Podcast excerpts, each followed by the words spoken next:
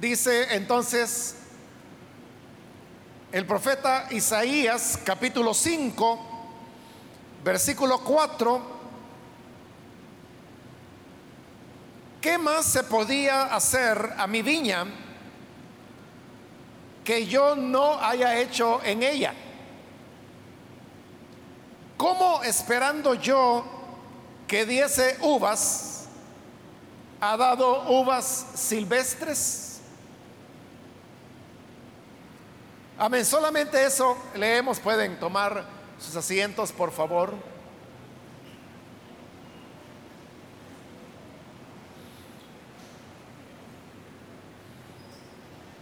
Hermanos, acabamos de leer este versículo que se encuentra en esta, que es una de las parábolas que encontramos en el Antiguo Testamento. Normalmente cuando hablamos de parábolas, nosotros las referimos al Señor Jesús, porque este fue un recurso que él utilizó con mucha frecuencia para enseñar a las personas. Y también por ser muchas las parábolas que Jesús contó, eh, podemos llegar a pensar de que todas las parábolas fueron dichas por él. Pero no, en el Antiguo Testamento también encontramos parábolas como la que hoy acabamos de leer, la cual habla de un hombre que quiso cultivar un viñedo para poder obtener de ahí uvas. Y entonces dice que compró una, una tierra que estaba en una ladera y lo primero que hizo fue que la cercó para que las personas ya no pudieran entrar a esta tierra y así él poderla trabajar eh, como lo había pensado. Luego de haberla cercado, comenzó a despedregarla, comenzó a sacar las piedras que habían para que quedara llanamente la tierra y que allí pudiera entonces cultivarse o sembrarse los viñedos. Una vez hizo, eh, hizo eso, comenzó efectivamente a plantar las viñas, pero no eran cualquier viña, sino que dice que eran viñas escogidas. Esto de escogidas significa de que eran viñedos que a través de injertos y de cruzamientos habían llegado a convertirse en uvas de buena calidad, viñedos de buena calidad. Porque las uvas en su estado silvestre son ácidas. Pero usted sabe que las uvas que, por ejemplo, vienen a nuestro país y que compramos, son muy dulces. Pero esto de que sean dulces es algo que se ha logrado a través de ir injertando diferentes clases de uvas, de irlas mezclando hasta que se va obteniendo lo que aquí en el pasaje se llama una vid escogida, que ya tiene dulzura y usted sabe que algunas veces aún así las continúan trabajando más hasta lograr lo que llamamos la, uva sin semilla. Todo eso no es natural. O sea, es natural en el sentido de que se ha logrado a través de procesos como los injertos y los cruzamientos de especies, pero todo eso es natural, pero en el estado natural, como las uvas usted las encuentra en su estado silvestre, son ácidas. Eso es lo que hizo el hombre, que plantó vides escogidas de la mejor calidad. Cuando ya estaban plantadas, dice que entonces construyó una torre y el propósito de la torre era poder subir a ella y desde lo alto tener una visualización de toda la propiedad donde estaban ya plantadas las vides y así poderla cuidar de aves, de otros animales o de personas que probablemente quisieran entrar al terreno. El tiempo fue pasando, las vidas crecieron, ya se veía que vendría el fruto, entonces construyó también un lagar que no era otra cosa más que un agujero en la tierra que normalmente lo cubrían o forraban más bien de piedras y era ahí donde iban a colocar las uvas y a través de irlas machacando, irlas aplastando, habrían de extraerle eh, el jugo llamado mosto, que luego es fermentado y entonces de ahí ya se produce el vino. Ya todo estaba listo, el lagar estaba construido, llegó el momento de la cosecha, pero la sorpresa de este viñador es que cuando recoge las uvas, resulta de que son uvas silvestres.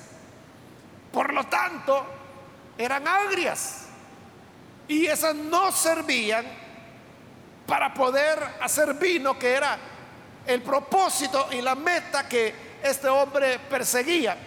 Es decir, el fruto que él esperaba no fue el que el viñedo le dio, sino que fue eh, algo silvestre. Parece una contradicción, ¿verdad? Porque uno podría preguntar, si primero ha dicho que lo que hizo fue plantar vides escogidas, expliqué que de las mejores, ¿cómo es que ahora lo que ha brotado son vides silvestres?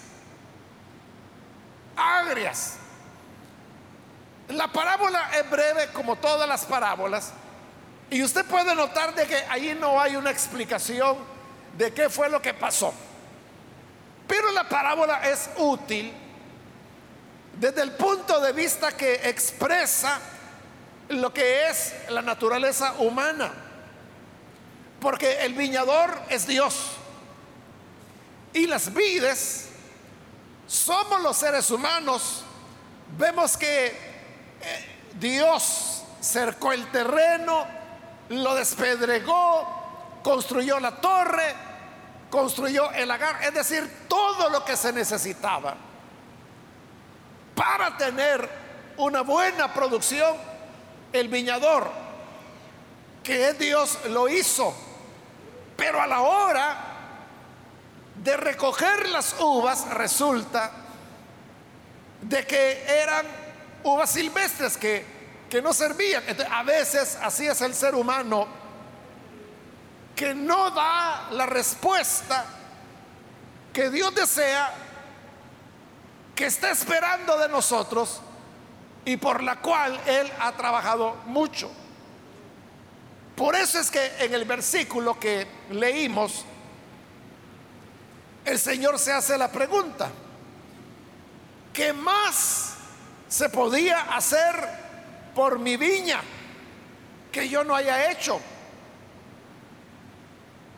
Y al hacer la pregunta, ¿qué más podría hacerse por mi viña?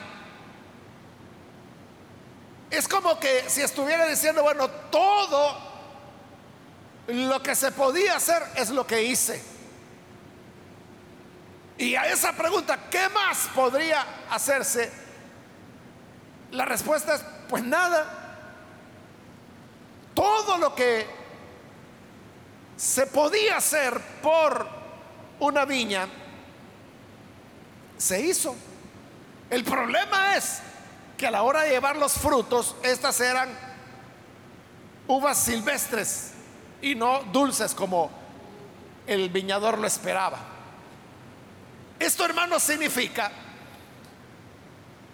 que todos aquellos elementos que nosotros necesitamos para poder dar el fruto que Dios quiere, que Él espera de nosotros, todos esos elementos ya Dios los ha dado. Todo lo ha puesto a nuestro servicio Pero ahora lo que queda es el tema de la responsabilidad humana. Porque Dios puede proveer todo lo que se necesite. Su gracia, su palabra, todos los medios para que podamos dar el fruto que se requiere. Pero hay un elemento que dije es el de la responsabilidad humana, en el cual todos, hermanos, tenemos una responsabilidad. Todos, todos tenemos una voluntad propia. Usted tiene una voluntad propia. Su voluntad no es la voluntad de su hijo, no es la voluntad de su padre o de su madre. Muy familiares podemos ser, muy cerca pueden estar las personas por lazos sanguíneos, pero cada persona tiene su propia voluntad.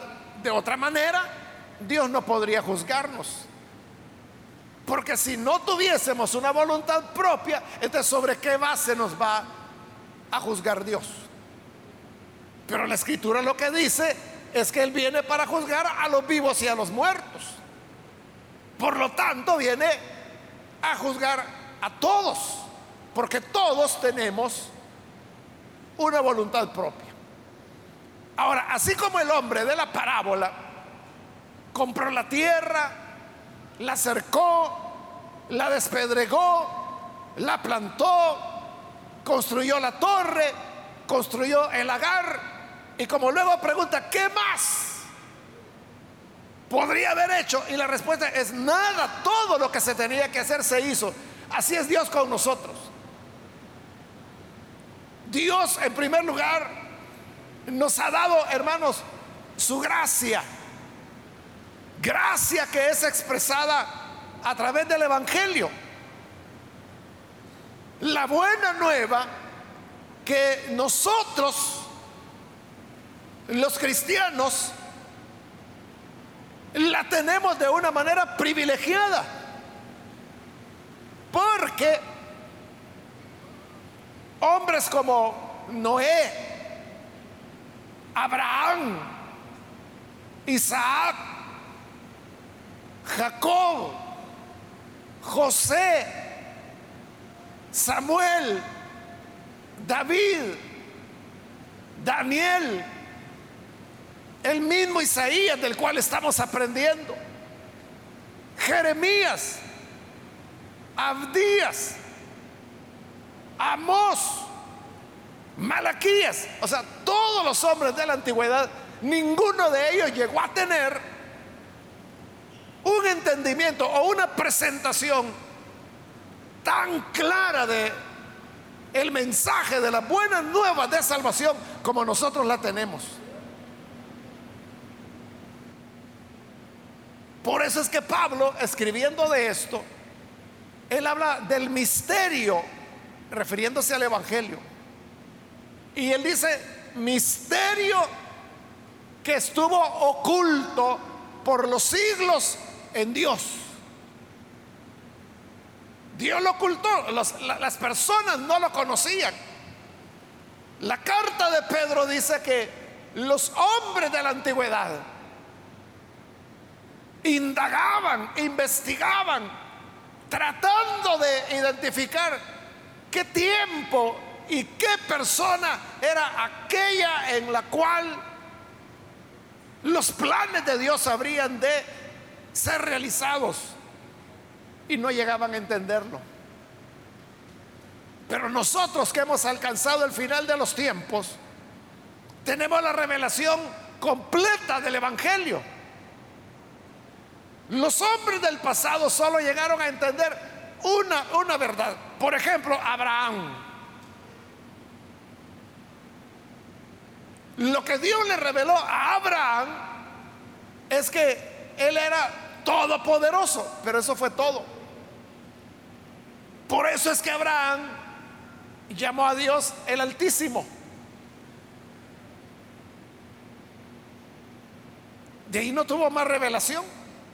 Todo lo que Dios le reveló es que Él era omnipotente, que todo lo podía hacer. Y así poco a poco a Moisés le dio mucha más revelación, mucha más que todos los anteriores a él. Pero aún así,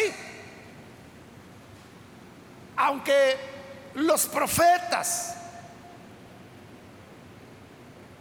los autores de los libros de la Biblia tuvieron cierta visión de Dios, no llegaron a tener una comprensión total. Por eso es que el Señor Jesús, hablando de Juan el Bautista,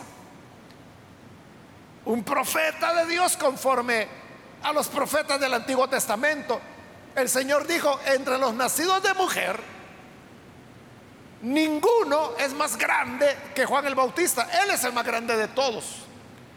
Pero luego dijo, pero el más pequeño en el reino de los cielos es mayor que él. ¿Por qué razón? Porque Juan el Bautista apenas, hermano, llegó a comprender algo. Usted sabe, él fue el antecesor del Cristo. Y él anunció, el que viene detrás de mí. Yo bautizo con agua, pero el que viene detrás de mí bautizará con Espíritu Santo y fuego. Él es más grande que yo. Porque Él era antes que yo fuese. Yo al lado de Él no soy, pero ni digno de desatar la correa de sus sandalias. Pero hasta ahí llegó Juan. Y luego Jesús dijo, en el reino de los cielos, es decir, ahora, en esta plenitud que tenemos, el más pequeño, dijo, es mayor que Juan el Bautista en el sentido que conoce más, entiende más. Es decir, que si vamos, hermanos, allá a la iglesia infantil, cualquier niño o niña que está ahí conoce de Jesús y entiende acerca de él mucho más de lo que Juan el Bautista llegó a comprender. Y eso que Juan fue el mayor entre los nacidos de mujer. Por eso le digo, la revelación del Evangelio que tenemos nosotros, de la gracia de Dios, esto es algo privilegiado, hermanos. Pero no solo tenemos el Evangelio y la gracia de Dios, también tenemos el Espíritu Santo que nos ha sido dado. El Espíritu que ha venido a estar con nosotros, sobre nosotros y en nosotros. No es como en el tiempo antiguo en el cual usted puede leerlo allí en la Biblia, que el Espíritu Santo descendía sobre una persona, Dios lo usaba para lo que lo iba a usar y entonces el espíritu venía, se retiraba de la persona y esa persona volvía a su normalidad. Pero en el caso nuestro, el espíritu no viene de visita. El día que creímos en Jesús, el Espíritu Santo vino con todo y maletas y se vino a vivir dentro de nosotros. Él mora dentro de nosotros. Además de eso, hermanos, tenemos como que si fuera poco la Biblia, que ahí usted la tiene en su mano o la tiene en su teléfono. Pero esta facilidad que tenemos, hermanos, para el acceso que tenemos a, la Biblia, este es un privilegio.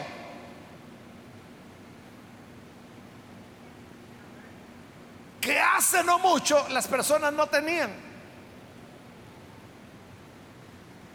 Hermano, hace solo unas décadas cuando yo era niño, las únicas Biblias que se vendían eran, las católicas. Y ahí en la casa habían tres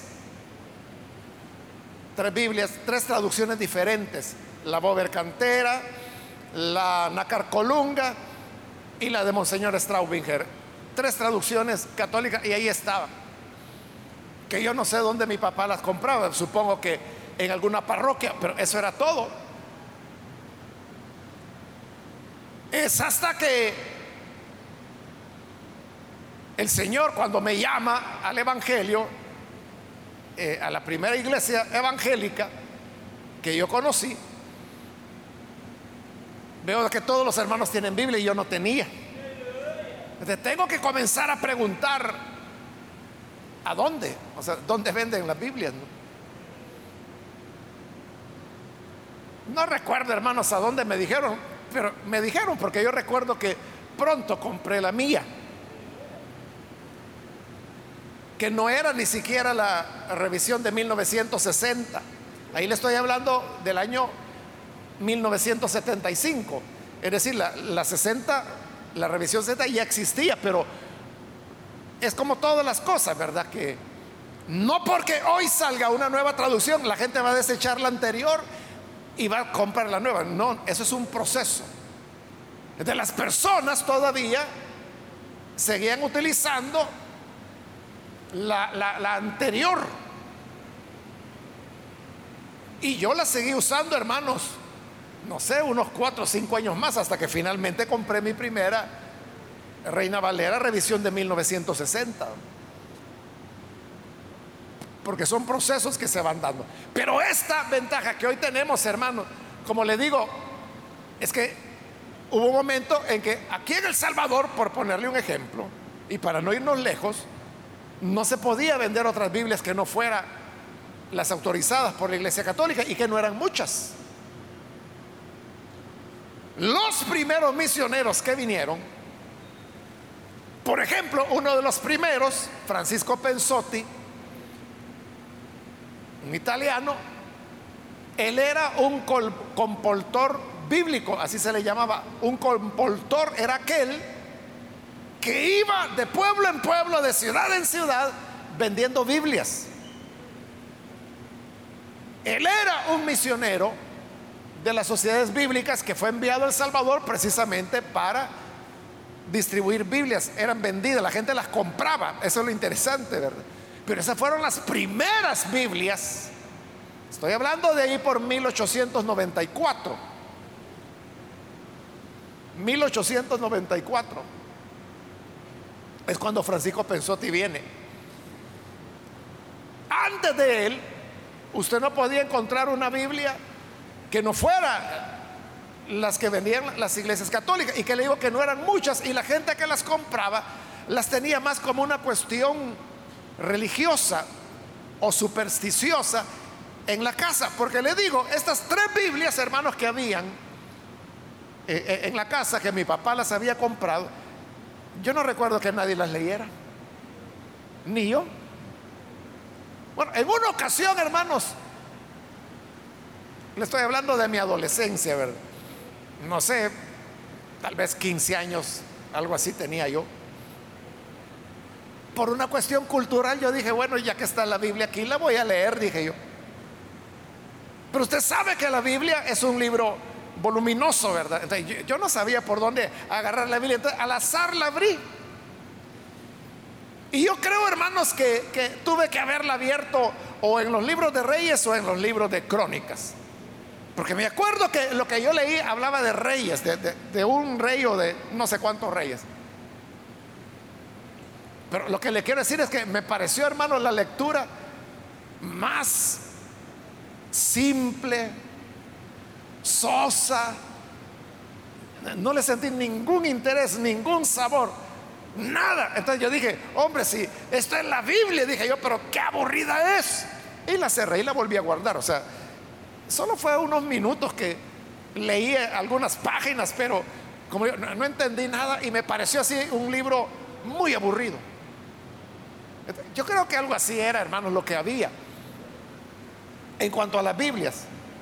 Pero vea, hoy lo que tenemos, hermanos, es que las Biblias están, hermanos, por todos lados.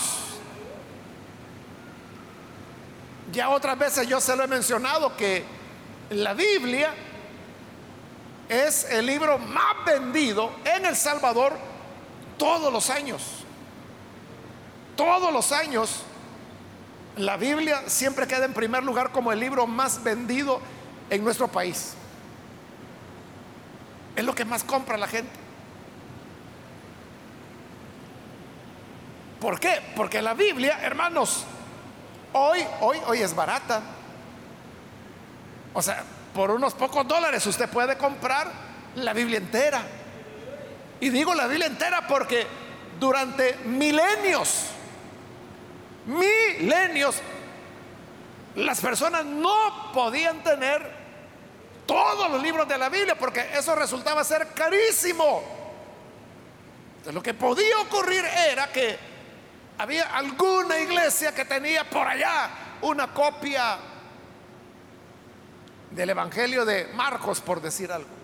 Otra iglesia por allá tenía una copia de la carta a los romanos y así. Porque cada uno de estos libros era carísimo, eran escasos, no había mucho.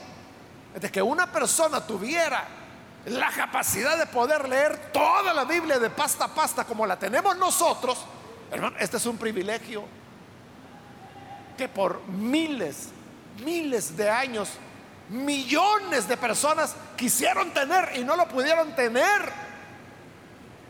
Pero ahora nosotros lo tenemos.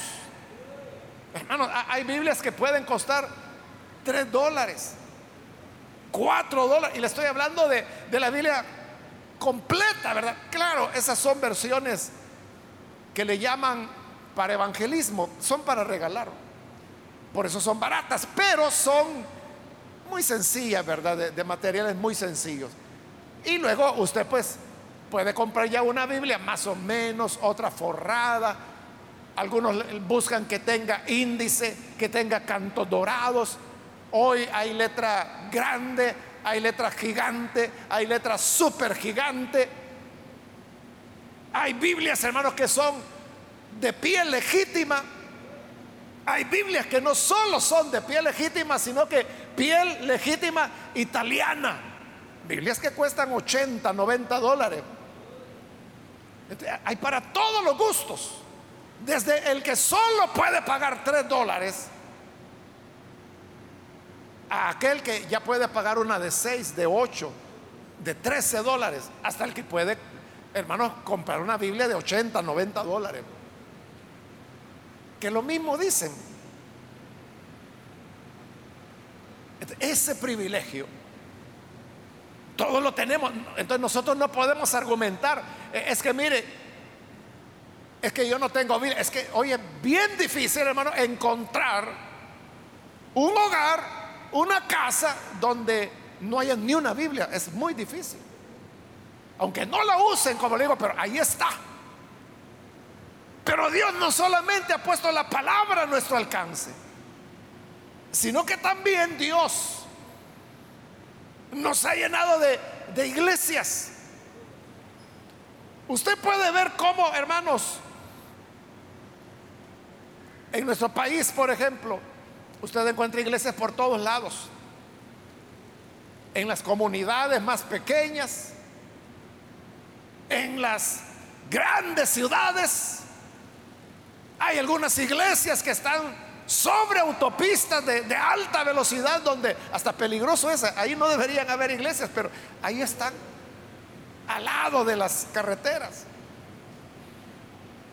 Hay en edificios, hay en casas, hay en garajes, hay a veces hasta en los edificios de los mercados. cines que en otro tiempo sirvieron para proyectar películas, hoy son locales de iglesia. Entonces, no podemos decir, es que yo, yo no encuentro una iglesia.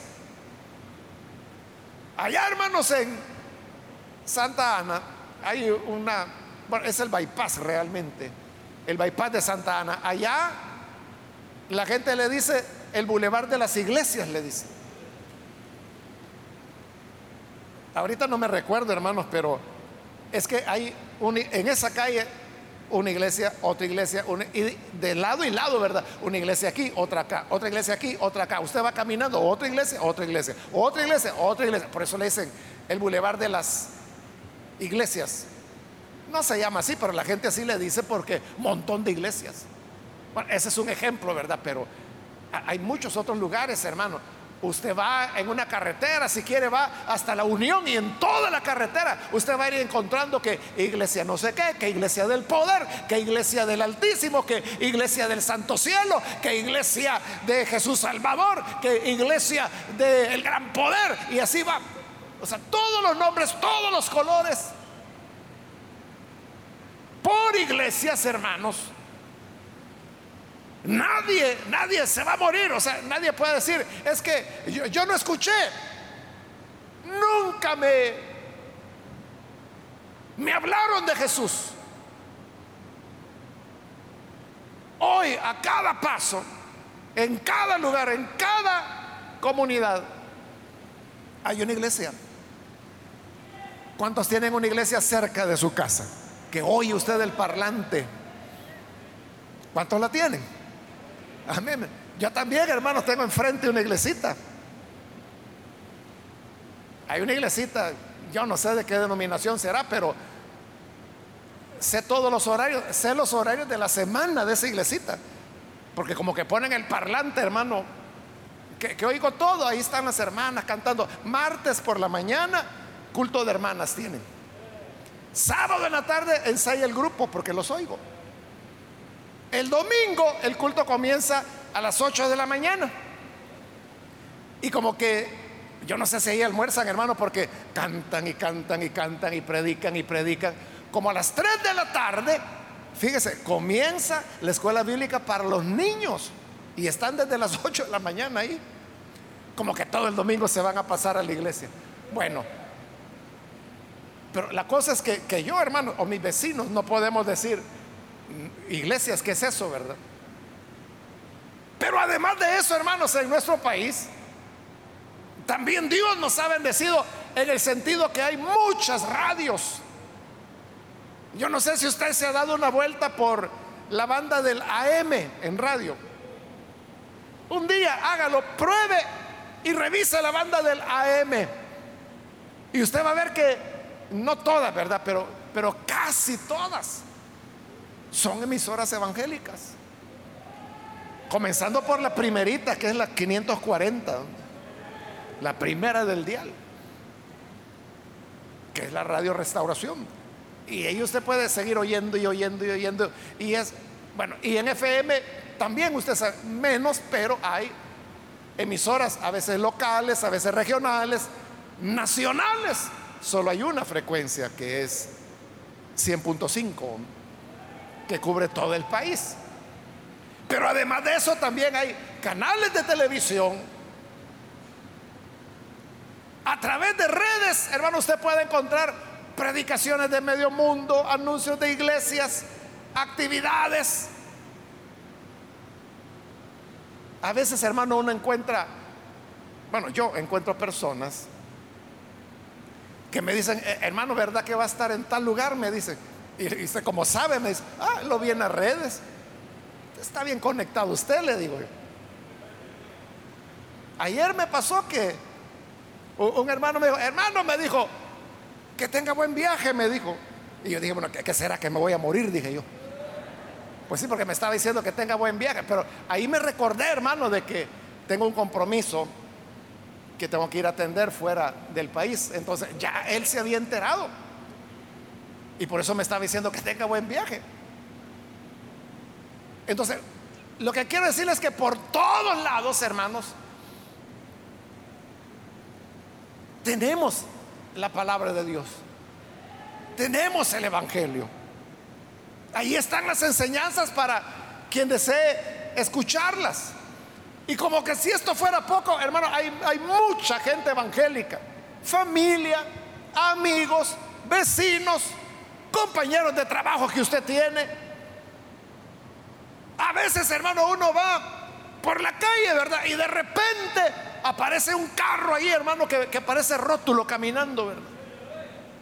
donde ponen de tal manera amó Dios al mundo que ha dado a su Hijo unigénito para que todo aquel que en él crea no se pierda, mas tenga la vida eterna. Juan 3:16. Pero todo esto que le he dicho va en el parabrisas y, en letras grandes, parece, por eso digo que parecen rótulos estos carros. Otros que simplemente dice, Cristo te ama. Un día, hermano, yo venía tarde de, predicar y e, era ya como las nueve, nueve y media de la noche quizás.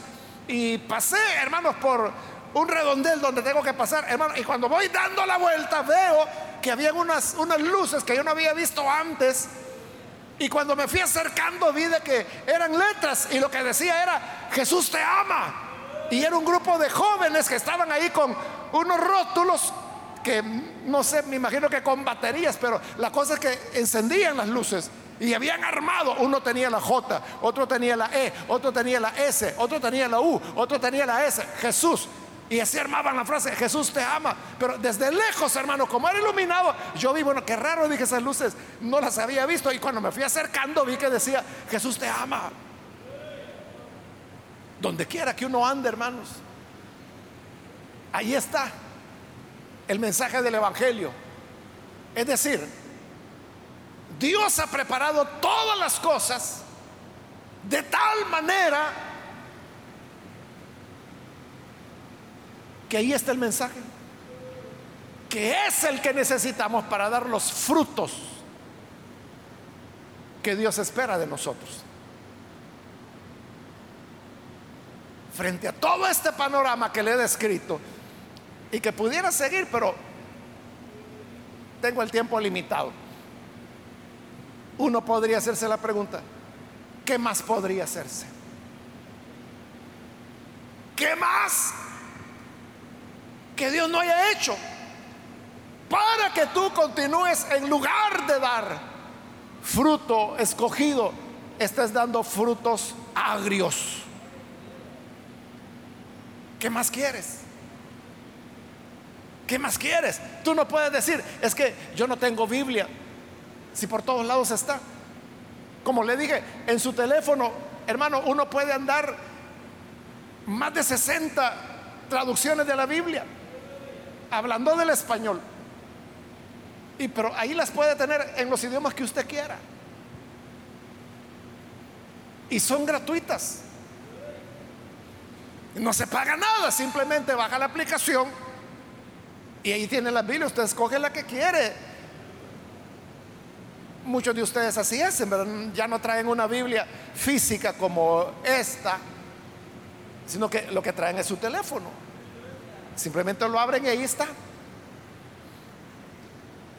Entonces la pregunta es, ¿qué más esperas tú que Dios haga por ti? ¿Qué más esperas tú? Ya tienes una iglesia al lado de tu casa. ¿Quieres que te lleguen a poner otra más? Ya muchos te han hablado. La familia, los amigos, en el trabajo, en el autobús. De repente ahí se sube gente y comienza a predicar en el autobús. ¿Qué más esperas? Enciende la radio, ahí está el Evangelio. Enciende la televisión, ahí está el mensaje.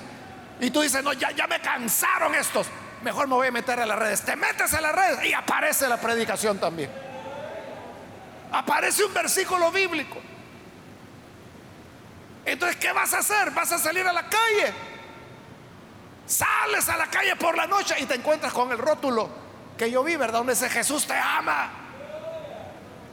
Entonces dice, no, mejor me voy a ir a la universidad. Y estando en la universidad sucede que ahí hay jóvenes creyentes que también se reúnen. Yo sé de universidades donde hay células. Sé de varias universidades donde, por ejemplo, el movimiento universitario cristiano, que es una entidad que tiene años, décadas de estar en el país, evangeliza dentro de las universidades. Ahí te lo vas a encontrar también el Evangelio. En los periódicos, en los libros. ¿Qué más podría hacer, dice Dios, que no haya hecho?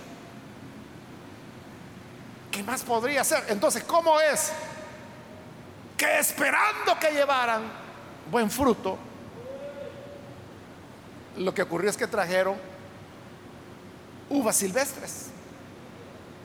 Esta sería, hermanos, un tiempo, una época, cuando nuestro país debería ser muy diferente.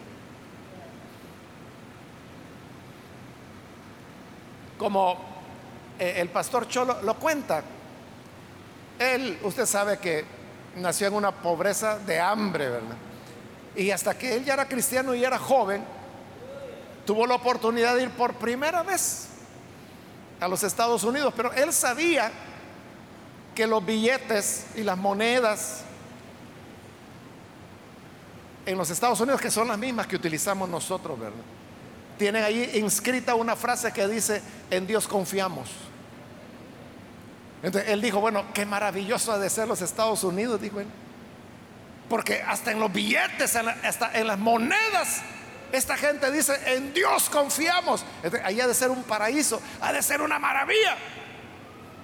Y en uno de sus libros, él cuenta que finalmente, por primera vez en su vida, él llega a los Estados Unidos, llega al aeropuerto, y cuando llega al aeropuerto se queda, hermano, helado.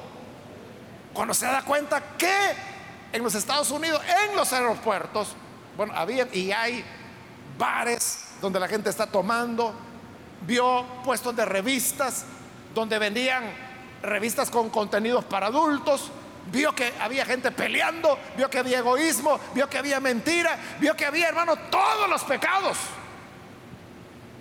Él digo, ¿cómo es esto de que en Dios confiamos y no están viviendo para Dios? muchas veces así sucede, ¿verdad? Que lo que hacemos es tener un lenguaje en donde hablamos de cristianismo, de que somos creyentes, de que confiamos en Dios, pero a la hora de dar el fruto, dice el Señor, dieron uvas silvestres, dieron frutos agrios, que no es lo que Dios quería, y por eso Él dice, ¿qué más tenía que haber hecho? ¿Qué más esperas que Dios haga contigo? Ya te habló a través de la abuelita, te habló a través del papá, te habló a través del hermano, te habló a través del vecino, te habló a través de la Biblia, te habló a través de los cantos, te habló a través de la radio, te habló en la iglesia. Cuando vas por la calle, escuchas por un lado que hablan de Jesús, por otro. ¿Qué más esperas? ¿Qué más dice Dios? ¿Qué más podría haber hecho que no haya hecho ya? Y todo es para que tú des el fruto del arrepentimiento. sinceramente, sinceramente, Dios pregunta, ¿qué más podría haber hecho? Es como Dios diciéndonos, hice todo lo que tenía que hacer. Todo lo que tenía que hacer, lo hice. Pero hoy, como tenemos una voluntad propia, cada uno de nosotros decidimos qué vamos a hacer con este mensaje de salvación que Él ha puesto en nuestras manos. Con la Biblia que hoy la tenemos con tanta facilidad, que si no tiene tres dólares para comprarla más barata, bueno, solo tiene que bajar esa aplicación que es gratuita en su teléfono y ahí la tiene gratis. Incluso la mayor parte de esas traducciones usted las puede bajar a su teléfono, es decir, no necesita ni datos. Lo va a necesitar solo para bajar la traducción que usted quiere usar. Pero una vez bajada su teléfono, es suya. Usted puede quedarse sin datos, sin internet, pero sigue usándola porque ya la bajó. Solo le ocupa un poquito de memoria. La tiene gratis. Entonces Dios dice, ¿qué más esperas? ¿Qué más podría hacer por ti? Ya pasó la época, hermanos, cuando los creyentes tenían que caminar 50, 60 kilómetros para ir a la otra congregación, para escuchar otro libro que solo ahí lo tenían. Hoy, hermanos, nosotros, así mire, con dos dedos, aquí tenemos enterita la Biblia. De Génesis, Apocalipsis, Antiguo y Nuevo Testamento. Aquí está. Hermano, esto, mire, que yo tengo acá. Este fue el sueño de millones de creyentes a lo largo de milenios. No lo pudieron tener. No lo pudieron tener. Y usted ahí lo tiene. ¿Y qué hace con ella? No la usa. No la lee No lo ocupa, no aprende de ella. Entonces, ¿qué más? Hoy todo queda de tu lado. Eres tú y soy yo quienes debemos dar los frutos que el Señor está esperando. Amén, hermanos. Vamos a cerrar nuestros ojos y vamos a orar, pero antes de orar yo quiero invitar a las personas que todavía no han recibido al Señor Jesús como su Salvador, pero yo le digo, todo lo que Dios tenía que hacer ya lo hizo. Y nos ha puesto todas las facilidades.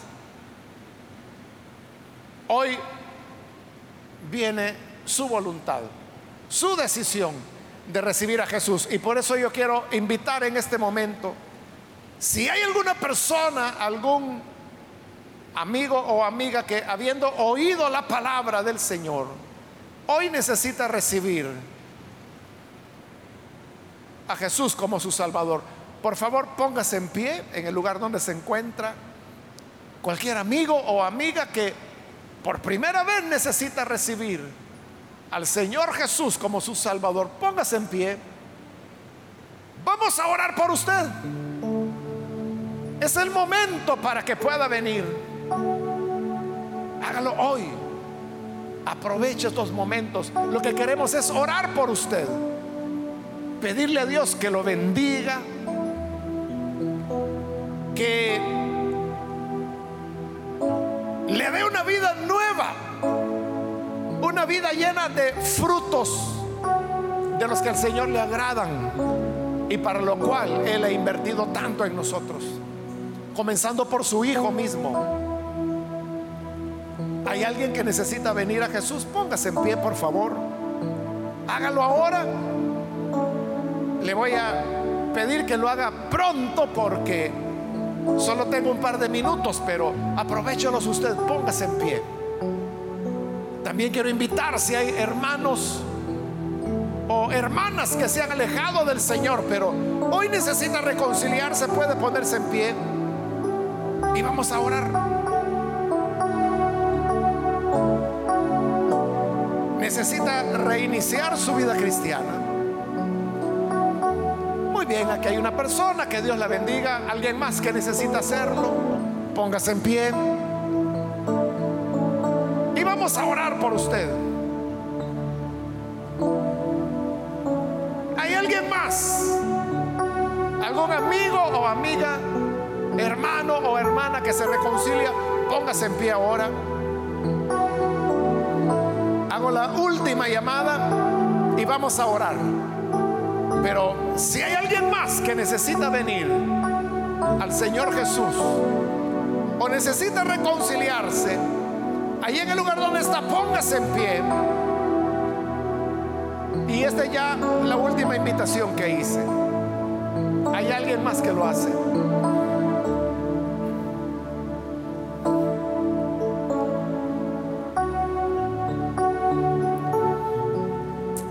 nos ve por televisión, quiero invitarlo para que reciba al Señor Jesús junto con las personas que lo hacen acá. Ore con nosotros. Señor, gracias te damos por tu palabra. Nosotros reconocemos que todo cuanto necesitábamos, tú lo hiciste. Todo lo pusiste, Señor, a nuestra disposición. Y por eso hoy te agradecemos y pedimos por esta persona que aquí en este lugar se entrega a ti, como también aquellos que a través de televisión, de radio o de internet están abriendo sus corazones para recibirte, Señor, como Salvador. Por eso, Padre, hoy te agradecemos te alabamos. Y ayúdanos a todos para que podamos dar los frutos que tú deseas. Que sea fruto dulce y no agrio. Para que así, Señor, tú seas agradado y toda la labor que tú has hecho lleve el resultado que espera, Señor, de nosotros. Que así sea en el nombre de Jesucristo, nuestro Salvador. Amén amén.